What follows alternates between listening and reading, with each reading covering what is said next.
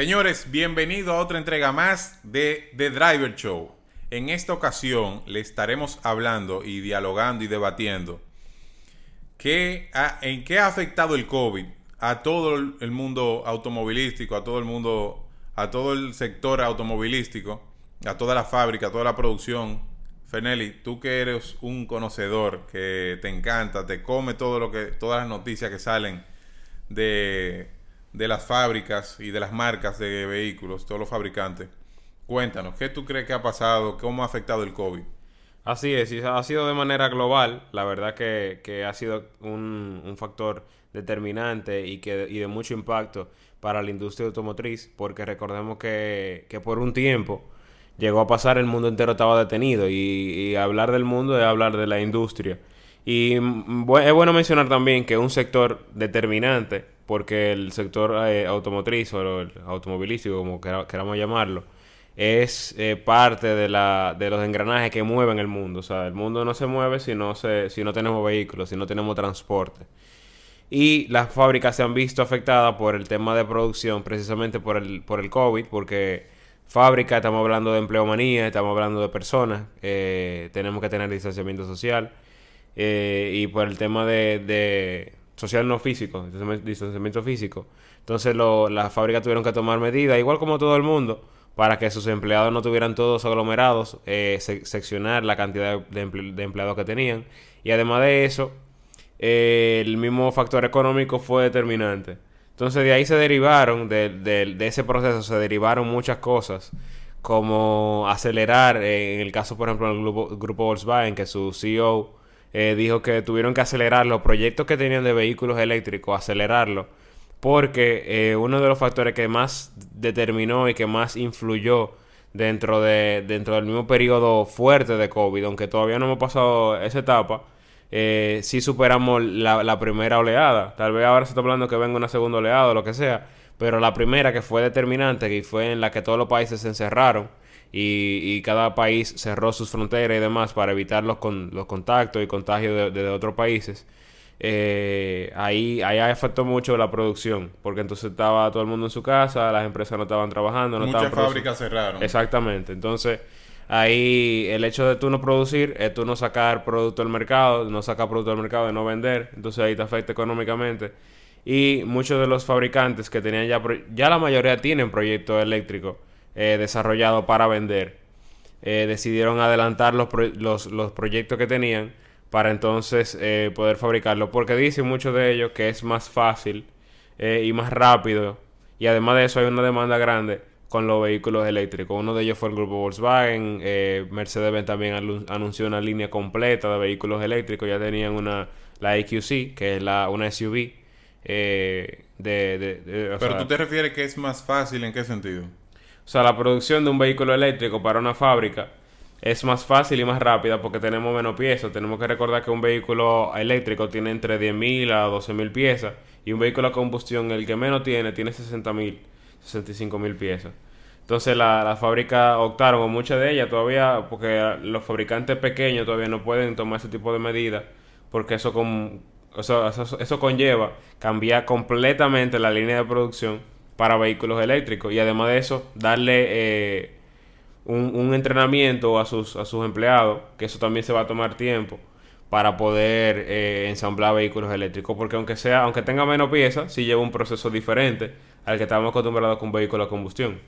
Sí, claro, pero ah, para, ah, para mí, hacer un cambio de una planta que fabrique vehículos de combustión a vehículo eléctrico es un cambio significativo. O sea, yo que soy ingeniero industrial, yo sé todo lo que conlleva o el despiece completo y la programación que hay que hacer de que todas las piezas estén en el momento que tú necesitas para ensamblar el vehículo. Sí, claro, claro. Entonces eso es algo... La logística cambia. Exacto, es una logística y su madre. Y, necesitan hacer una planificación de un sinnúmero de pedidos de piezas y, no es tan fácil. Eh, realmente sí, o sea, un vehículo eléctrico, como tiene menos piezas, es muchísimo más fácil una programación más sencilla que necesita de un ensamblaje también de menor tiempo, por, el hecho de, tener menos piezas. Lo que sí yo entiendo que en ese caso, como quiera, sería más costoso hacer un vehículo eléctrico por un tema de que todavía la tecnología de, la, de las baterías es lo que eh, hace que el vehículo sea costoso. A, a corto plazo sí, ahora mismo, porque la, la fábrica tienen que hacer un, un cambio 360 de todo lo que tenían o la línea que tenían para producir vehículos eléctricos.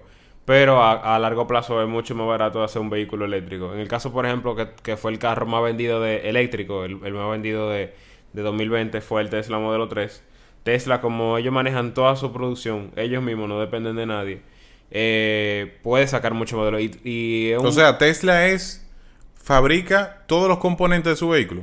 Tesla fabrica todos los componentes. Ah, por o eso sea, yo no lo con- sabía. Por lo menos la batería, que es una de las cosas más complicadas, eso es, es- es parte de ellos mismos. Y otras otras eh, piezas que tiene el vehículo, al, al menos por lo menos la pieza grande, la pieza pequeña, algunas se la suplen otros fabricantes, pero la mayoría de las piezas grandes son ellos mismos que la fabrican. Y por eso Tesla puede producir la cantidad de vehículos que ellos quieran. O sea, no tienen, no se limitan a una, a una producción, por eso se le llama la- una gigafactoría, o sea, ellos tienen un, un gigafactory, que es una factoría grandísima en la cual ellos producen vehículos sin, sin límite.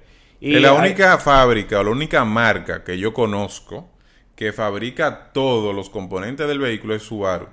Sí, sí, Subaru también. Eso es la única que yo tengo. Yo no sabía que Tesla, y créeme que no es tan fácil tener una integración eh, de, de una empresa que, que fabrique todo absolutamente. Sí, tú sabes que ese tema es bien interesante porque ahora, y menciona eso, que mucha gente no, lo- no lo sabe y otros se quejan muchísimo, sobre todo fuera de, del país. Hay un tema grandísimo con el tema de Tesla y la terminación de los vehículos, con la calidad de producción. Tienen algunos defectos en producción, algunos Tesla.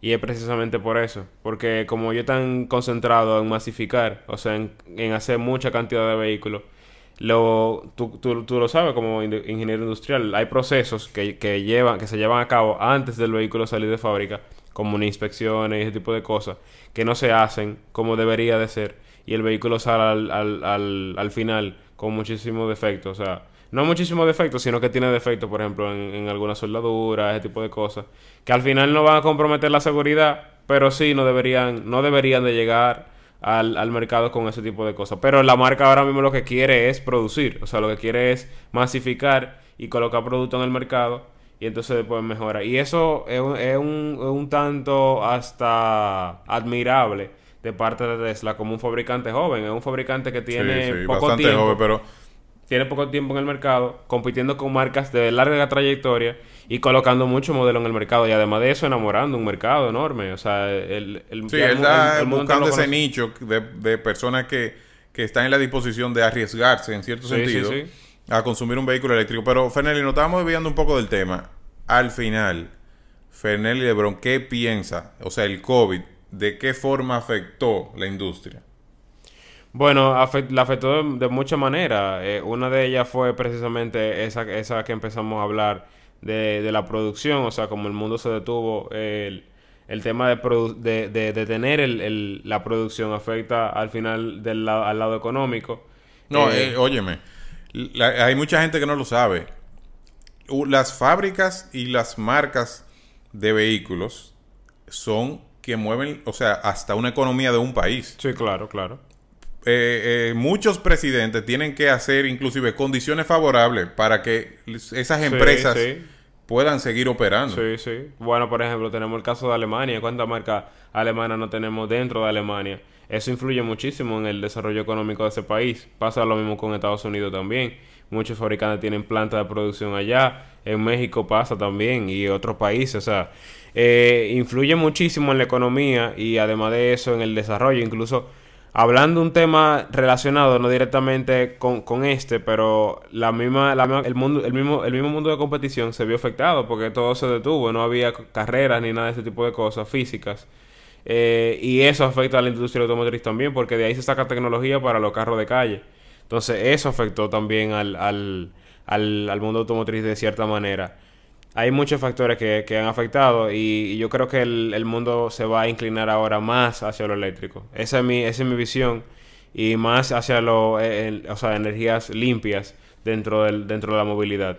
No necesariamente tiene que ser vehículos eléctricos, pueden ser vehículos híbridos. Se está hablando de los combustibles alternativos, eh, o sea, lo- los combustibles sintéticos, que eliminan en cierto modo o, de 100, o al 100% las emisiones de CO2, que es un factor determinante ahora mismo porque todas las fábricas, una de las, de las regulaciones más grandes y reglamentaciones son que los fabricantes emitan o los vehículos por cada marca emitan menos cantidad de dióxido de carbono o si es posible cero.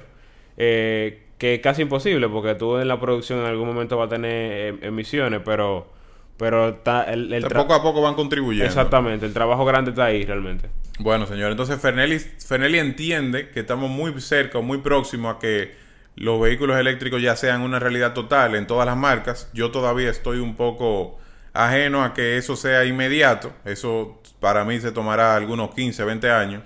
Pero nada, eso fue lo que eso fue el tema que tocamos hoy. Entonces, Fernelli, para la gente, la gente si le interesa que deje un comentario abajo diciendo qué opinan que va a pasar con el futuro, o sea, qué, qué ellos creen que, cómo, va cómo impactó el COVID y qué va a pasar con el futuro, que se suscriban porque es gratis, dejen su comentario ahí, denle like y además de eso compártanlo con sus amigos para nosotros estar en contacto con ustedes siempre. Pero antes de pedirnos, Miguel, un tema eh, interesante fue ver cómo Mercedes sacó su línea completa de eléctricos y también BMW durante la, la, cuarentena. La fue lanzando. Sacó, sacó un vehículo 100%, eléctrico también, un SUV, un SUV eh, de consumo masivo, o sea, un vehículo que no es deportivo ni nada de eso, o sea, un vehículo que se puede vender 100% para uso de día a día. Yo espero y confío mucho en Mercedes-Benz. Vamos a esperar a ver qué productos sacan ellos y cuándo ya estarán aquí en el mercado dominicano. Señores, eso fue todo por hoy. Muchísimas gracias por compartir este rato con nosotros. Lo esperamos en el próximo capítulo o video. De The Driver Show.